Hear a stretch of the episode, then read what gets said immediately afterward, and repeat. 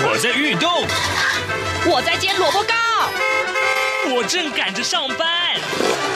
哦，我要赶着去上课啦！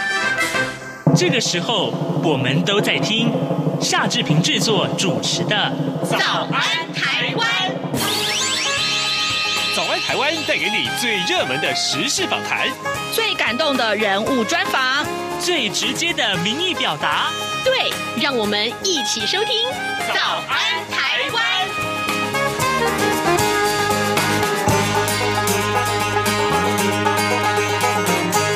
早安，台湾！我是夏志平。今天是二零二零年的十二月二十八号，星期一，哦，已经就快要年底了哟。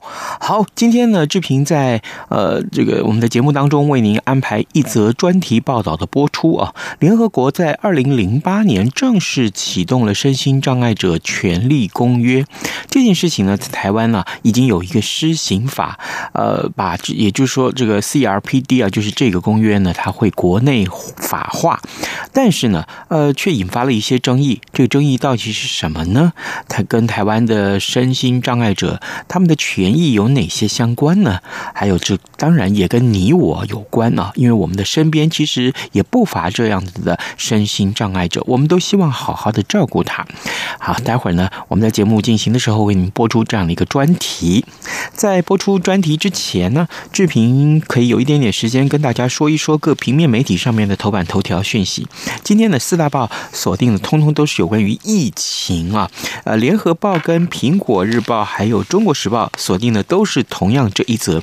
而如果您也看了呃过去礼拜天的这个四大报的头版头条的话，也相信您也都知道，呃，其实连续两天谈到的都是这件事情，那就是桃园机场绷紧了神经，最高规格防疫。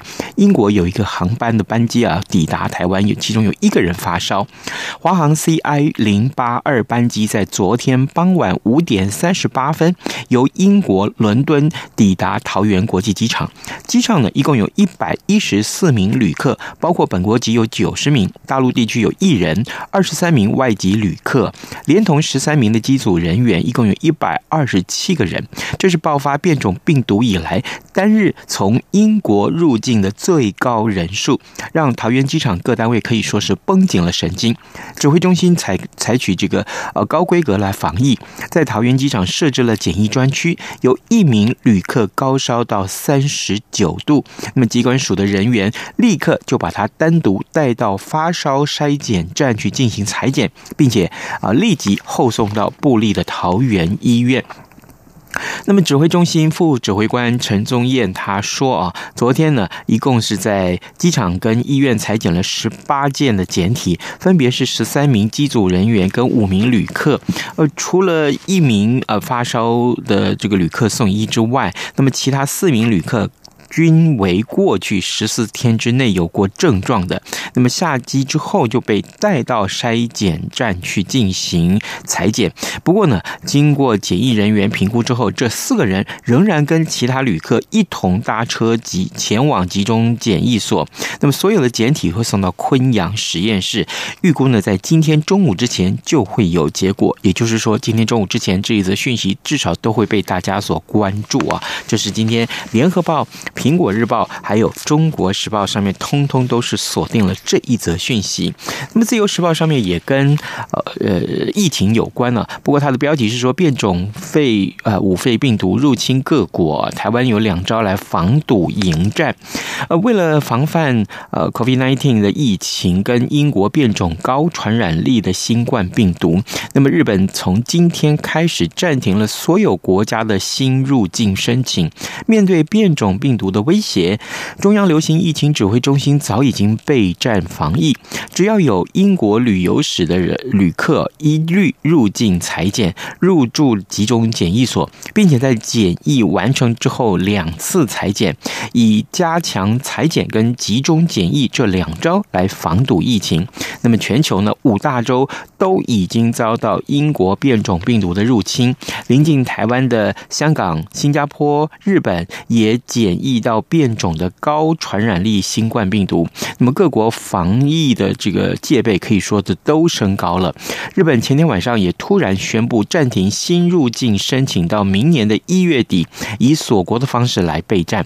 好，这个目前我们来看这个有关于呃新的变种的这个呃 COVID-19 的病毒，其实真的是各国都警戒啊，这也是大家最关注的话题。呃，大家也都关注，因为就快要过过年，就我们讲的是这个新历年啊，这个跨年了啊。但是呢，现在先跟大家讲一下这个温度啊，可能大家特别特别小心。四十年来最冻的跨年夜，台北市的体感温度呃预估直逼三度，只有三度，天哪！好，今年渴望挑战四十年来最冷的跨年夜。中央气象局说呢，从一九八零年以来啊。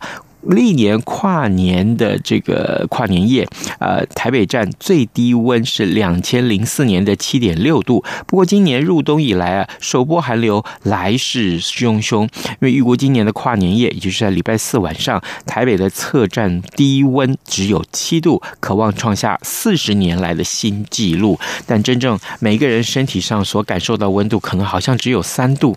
这件事情也特别提醒大家，呃，年纪大、年纪小也好。好，就特别做好，呃，这个呃保暖的工作，因为这件事情太重要。我们常常过去这一段时间以来，已经看到了很多有关于低温所带来的伤害，很多老人家受不了低温，于是乎可能就身体发生不适啊，甚至于丧命。这件事情，志平特别在一早提醒您。好的，现在时间是早晨的七点零六分四十五秒，我们先进一段广告啊，广告过后马上就回到节目的现场来。哎，豆皮，你最近在干嘛？我最近很迷唐凤，他是今年 Open Book 好书奖的代言人哦。他讲过一句话：用一本本喜爱的书籍，确立自己的美丽与独特。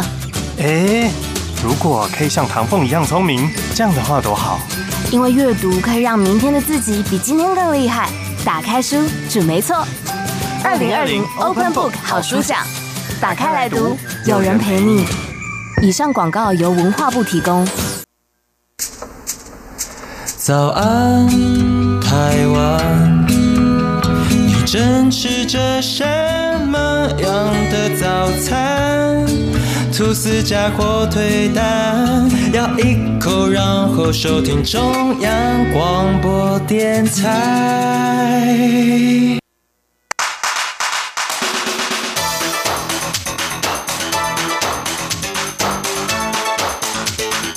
专题报道。这里是中央广播电台台湾之音，您所收听的节目是《早安台湾》，我是夏志平。此刻时间早晨七点零八分零四秒啊！联合国在两千零八年的时候正式启动了身心障碍者权利公约，它的英文呢是 The uh, Conventions on the Rights of Persons with Disabilities，那么缩写就是 CRPD 啊。台湾方面呢，立法院是在二零一四年通过了身心障碍者权利公约。施行法正式就把 CRPD 国内法化了，但是呢，其中啊，身心障碍机构去机构化的这个议题引发了广泛的热议。呃，在政府推动落实去机构化政策的同时，有一群身心障碍者却面临了无处可去的窘境。呃，究竟是什么原因造成的呢？而他们又该何去何从呢？接下来我们要邀请您收听记者曾国华的专题报道。真的，真的是用水管打，各位，他打下去的时候，那那个屁股是两片是，你看起来就是巴掌这么大，两片黑色的。你看到那个黑色，当我当时那个医生的形容是说，就像木炭的颜色一样啊。那各位可以想象，你的孩子两个木炭在那烙印在上面，大家能够可以可以原谅对方吗？在台上控诉西伯伦共生家园不当管教的，正是汉平爸爸。一谈到患有自闭症的儿子汉平，遭到了西伯伦以棍棒、水管痛打管教，打得屁股青青紫紫两大块，甚至出现了败血症，几乎是从鬼门关抢救回来时就涨红着脸，怒气难消。然而汉平并不是个案，有轻度自闭症的阿文也和汉平一样被西伯伦棍棒伺候。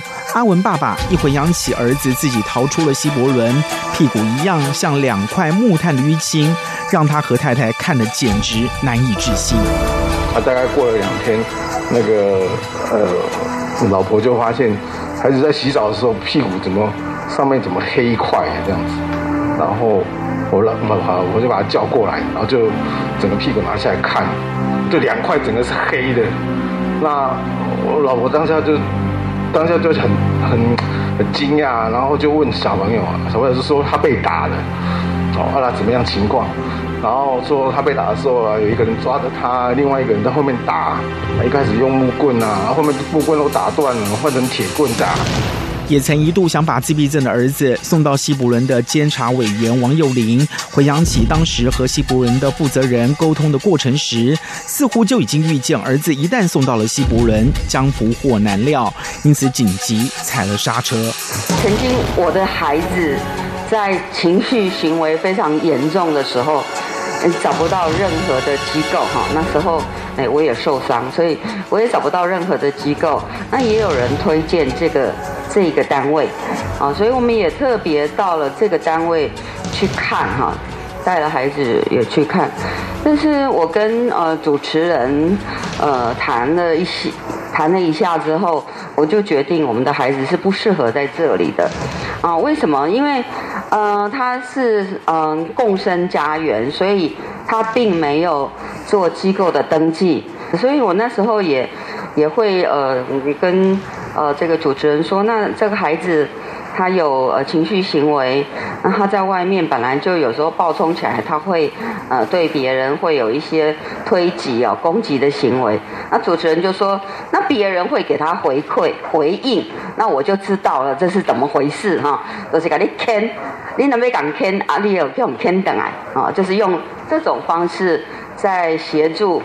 在所谓的协助跟呃建立这个规约了哈，所以我就想说，我们的孩子其实不适合。然而，为什么他们都考虑或是选择将小孩送到一个未立案的机构呢？原因都是无处可去。王友玲无奈地说：“他为什么会去那里？是因为真的父母真的没有找不到任何的地方可以做安置，这是真的不得已的一个选择哈。我想。”呃，父母把孩子送到这里，其实应该也是心惊胆跳了哈。一谈到无处可去，阿文的妈妈就满腹委屈。她自知小孩自闭症故作行为就是话比较多，因此无论是送到庇护工厂，或是小作所，甚至日照中心，在管理上面都会是一个麻烦。最后，通通只能打包回家。自闭症的孩子本来就是会碎碎念，然后他小小声的碎碎念，然后一些学员就会讲说：“哎，老师他好吵哦。”因为他们都是已经进去很久的学那个些学员了。那我儿子如果新进来的同学。不能接受他，他就觉得说他很吵，老师这样子，然后就老师就会觉得说，哦，哎，他会尊重那些原本就已经来这边就读一两年的孩子，所以他就会来找我们家长去开会，然后就会跟我们讲说，呃。他这样子，我们可能会尊重他们，不接受你的孩子。然而，在全日型的机构不收轻度自闭症的个案情况下，阿文父母最后被迫透过医生的帮忙，将阿文送到了精神病院，却没有想到，发现了阿文每天吃的药都大有玄机，也让他们再度的经历了一次震撼教育。我们跟医生讨论以后，私下讨论以后，医生说要让我。儿子住院看看，然后我们想说，好吧，那就让你住院住看看。对，结果哇，那个也是很很扯哎，你知道吗？对，他给他服的五种药里面有三种是镇静剂，然后一直睡啊昏睡，我们去看他都在睡觉，都没有。尽管对自闭症个案用药有许多的争议，而阿文的父母仍决定离开精神病院，但曾是他们最后希望的西伯伦，仍让他们失望告终。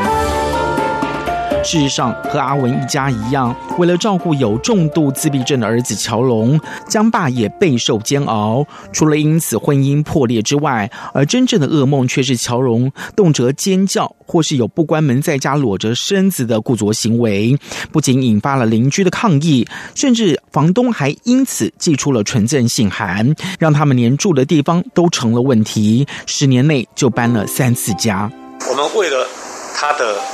的这个脱序的行为，尖叫啦，或者是偷人家东西啊，或者是敲锣打打啊，声音很吵啊等等问题，为了他搬了至少三次家，因为邻居都不容许他，都会叫他叫我们要搬家，管理员也骂我们，说我小孩子不顾好，然后造成大家的困扰，就是为了找一个安身立命的地方是非常辛苦的事情，那不被社会所包容谅解，外面的人真的很很难知道。面对工作和照顾的压力，最终江爸也不得不透过医生帮忙，将乔荣送到了治疗精神疾病为主的康复之家。然而这些年下来，江爸却始终记得他到处去跟别人说对不起，那种没有希望的感觉。就是住进康复之家后的一次，然后康复之家老师说他有情绪性松德尖叫，叫我马上挂急诊，半夜十一点叫我挂急诊去松德医院，我就开车带着我儿子去松德挂。路上我。路上我很难，我很难过，都你没地方去了，被赶出来，然后把你送到送送到康复之家了，你又又有这种状况，我我还我就开车载我儿子，边开我边骂他，路上停下来我揍他，边揍他我边掉眼泪，我说乔龙我的子哦，你可不可以不要这样？你可不可以乖乖的听话，不要再大叫了？就那一次被绑了，在那住了半天，那是我唯一一次在松德。不是不当管教，就是被当成精神疾病治疗。这群重度或是轻度的自闭症孩子的爸妈，心里有许多说不出的痛。然而，这就是现实的状况。他们进不了机构，却又无力在社区当中找到喘息或是接纳的空间。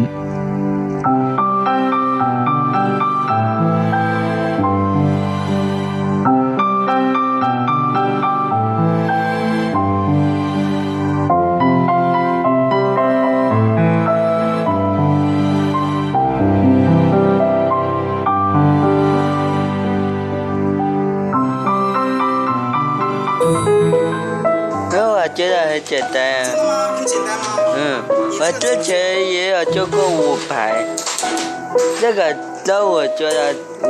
为了了解第一线的状况，我们亲身来到了台北市的中山工坊，这间位于建国北路华夏三楼的日间小型作业所，学员正在组装电灯开关的线路。明亮的空间只能接收二十位的身心障碍个案。戴着眼镜、相当热心的社工员李浩勋告诉我们，当初台北市政府委外的人员配置就只有两名教保员和一名负责行政事务的社工员。按照这种一比十的照顾能量，让他们对于想要进到小作所的障碍者，真的必须要进行不得已的筛选。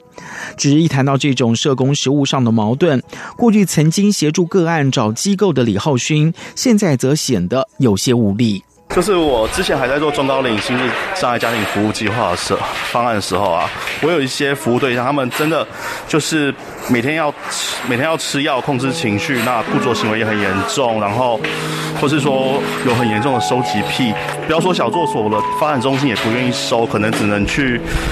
可能只能去那种精神科医院松德啊，或是三那个三种北投分院的社区复健机构，他们只能去那边。那那个时候我的工作一部分就是想尽办法找看有没有办法找到一个机构愿意收他们，或是跟家长讲说，哎，你在家怎么教小孩？你要带他去吃药，让他行为稳定一点，才有可能有机构愿意去收他，或者去跟找机构沟通等等。可是等到后来。我真的来接小作所，真的来接机构，我才我才体会到说，哦，有些服务对象我真的得要退掉，不然我第一线的教保员，甚至连我自己下去带都都还是不够，会我们人就是负担会整个整个炸掉，现场会整个炸掉。这个是我感慨最深的啦，就是从明明同样一个孩子，我我原本以为我换了一个角色，我换了我来。好，你们机构不收，那我自己来接机构，我自己收嘛。结果还是不行，真的，我们现场会炸掉，就是人力不够。你一个那种比较重度的孩的服务对象进来，我们可能要一个教保员整天跟着他，照顾负担会非常重。可能那个也没顾好，其他人也没顾好。事实上，这种不得已的筛选，在庇护工厂更为严格。李浩勋观察，原因不外就是庇护工厂在营运上必须要自负盈亏。因此，员工的工作能力和速度如果跟不上，那也就只能说再见了。基本上来说，就是他们的能力要达到 B 五工厂的要求。他们虽然有那个劳动力台北市劳动力重建运用处的补助，但是那个补助不像我们工坊，所以他们等于是一个盈利单位，他们要自己赚钱。所以你当然你在盈利单位工作，你的工作压力就很高。比如说，比如工厂那边就跟我们一般的工厂一样，就是整天都在工作。所以最基本的第一个，他们要有整天都能够工作的体耐力。那再来呢，比如说年节啊、三节、中秋节、父亲节赶工之类的，突然间单要赶工，那庇护员工他们就要能够受得了临时赶工那种大的工作量，然后品质的要求。所以最基本的就是体耐力，然后工作能力要能够达到可以出去卖钱的水准。而我们实际打开了台北市社会局的网站，以首善之区的台北市为例，全部也仅有二十个小作所，总计名额仅有四百个。如果个案不出状况，就能够一直工作到六十五岁。但根据教育部统计查询网的资料显示，以一百零八学年度，也就是二零一九年为例，光是台北市特教学生毕业的高中职学生就有一百七十四人，这还不包括在一般高中职当中的特教生。再再凸显了支持系统进入社区的严重不足，也难怪调查会发现，有百分之九十的自闭症个案在离开学校之后，只能留在家里，甚至出现了社会功能退化的状况。长期在第一线服务障碍者的第一福利基金会主任吕雅兰说：“百分之九十没有错啊，因为没有那么多小作给他们去啊。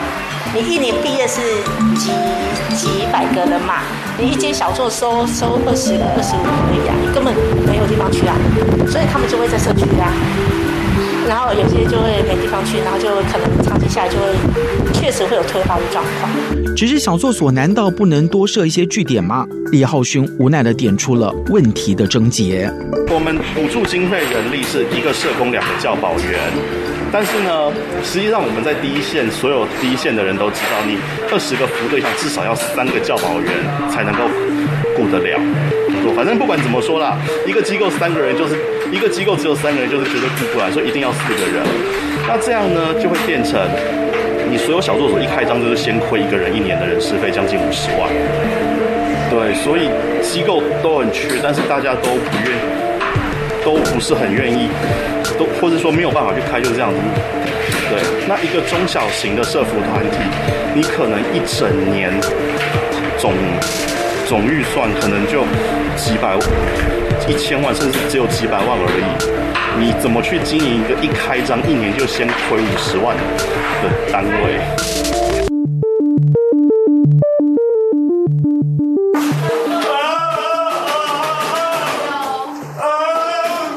是典型自闭症个案发生情绪障碍时的反应。一般人面对星儿的尖叫及撞墙，的确很难接受，也让自闭症的家庭面临了极大的压力。谈到被拒绝，晨晨的妈妈也是中华民国自闭症权益促进会的秘书长林娟瑜，感触很深。我们是从日照开始试，因为基本上去小作所可能也是都会被拒绝，因为小作所他会希望孩子可以安静差不多四个小时，因为所谓的小作，他就四个小时是做事，然后四个小时就休闲，但是。我儿子可能坐十分钟就很久了吧，然后他就会起来走来走去。好，那就就去日照。那日照的话，有我去过几个月，然后但是因为就孩子有妥瑞嘛，然后就会讲会会语啊，然后可能会有喷口水啊。那这个当然在他们的照顾上就是很挑战。所以是被拒绝，是是一种被拒绝。他们现在拒绝的方式，他不会说你不能来，但是他可能说啊，妈妈，他可能有更好的地方可以去。那他觉得，他跟我这样讲的时候，当然我觉得这是一个拒绝啊，对不对？他可能有更好的地方可以去，哪里？对不对？那你要告诉我哪里啊？对不对？那如果没有，那是不是就是一个推嘛？那少了小作所、庇护工厂以及日照中心的支持，娟瑜只能选择居家服务，只是有限的时数，仍然很难解决他所面临的问题。那这些服务呢，都是时数比较相对比较少，比如说零短托，呃，可能一年三百六十个小时。哦，那居家服务的话呢，因为是长照体系，就看孩子的失能等级去看你的时数跟补助的那个比例这样子。那我的孩子的居家服务一个月可以是大约四十九小时左右。好，那你看分配到每一天里面，一天是多少？好，那就是很不够用嘛。比如说一天两小时，哎，两小时以我也是还是有在职场上工作，我如果需要去开会，我至少需要四小时。我出去交通一小时，回来交通一小时，我中间两小时开会还要很节制的开，不然的话有时候还没结束这样子。所以这个时数一定是大大的不足以支应他的生活这样。社区支持系统的不足，让部分的家长不得不求助全日型机构。然而，相同的状况却也发生在机构里。在机构以及去机构化之间，他们究竟该何去何从？我们将在下一集为您持续的追踪报道。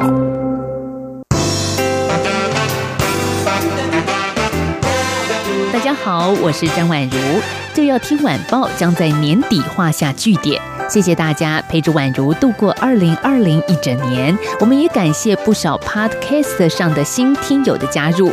节目将在十二月三十号星期三晚间六点三十分到七点开放脸书直播与扣印。我们的老朋友中正大学戴胜峰老师要和大家回顾二零二零，展望二零二一，请大家聊聊二零二零年印象最深刻的新闻事件或个人故事，也能谈谈您的来年新希望。节目准备了三本台湾美景游册，要送给参与节目的听众朋友，也欢迎大家一起来跨年同欢。节目现场参与的方式有三种：方法一，搜寻脸书宛如粉丝团，直接在脸书下方留言；方法二，打 call in 电话。台湾的听众朋友，您可以拨打 call in 免付费专线零八零零八八零六九九零八零零八八零六九九。中国大陆的免付费电话：华北零一零一零八零零八八六零零六三；华中、华南请拨零一零一零八零零一八六零零六三。方法三：加入宛如的微信，Good morning 底线 Taiwan，在活动进行当中，也欢迎大家来留言。二零二零年十二月三十号星期三晚上六点半到七点，咱们不见不散。早安，台湾，你正吃着什么样的早餐？吐司加火腿蛋，咬一口，然后收听中央广播电台。早安，报马仔。